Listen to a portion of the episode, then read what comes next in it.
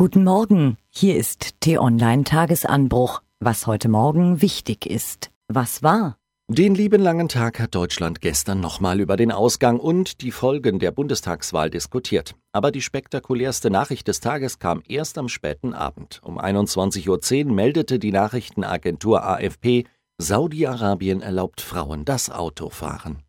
In Kommentaren hat Chefredakteur Florian Harms gelesen, die Rede von Frankreichs Präsident Macron sei mutlos und unkorrekt gewesen.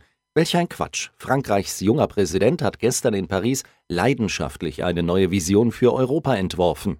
Es ist ein klares Signal. Frankreich reicht der geschwächten Bundeskanzlerin die Hand, stellt aber auch klare Forderungen. Und beeindruckt hat Florian Harms, wie bereitwillig das politische Berlin und viele Medien gestern den kalkulierten Eklat von Frauke Petri hochjazzten.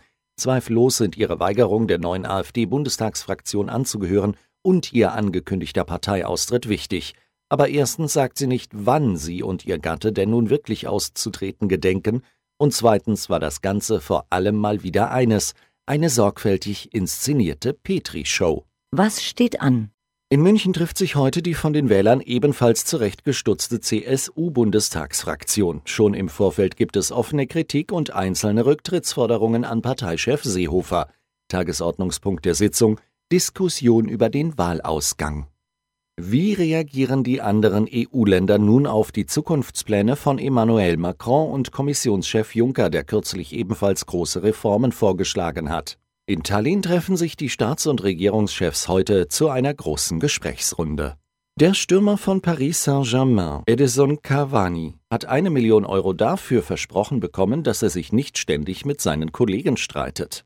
Was sich der französische Club ausgedacht hat, um zwei Millionärsstreithähne im Sturm doch noch zu versöhnen, das beschreibt Reporterin Valeria Meta auf t-online.de. Was lesen? Es gibt ein Dorf in den Niederlanden und das hat nur einen Eingang. Der ist zudem auch noch bewacht. Die Bewohner schlendern zum Reisebüro und buchen Urlaube, die es gar nicht gibt, oder sie treten in einen Verein ein, den es auch nicht gibt. Nur wenig ist ganz echt im Demensdorf in den Niederlanden. Betreiber und Befürworter freuen sich über mehr Zufriedenheit, mehr Bewegungsfreiheit, weniger Aggression als in konventionellen Heimen.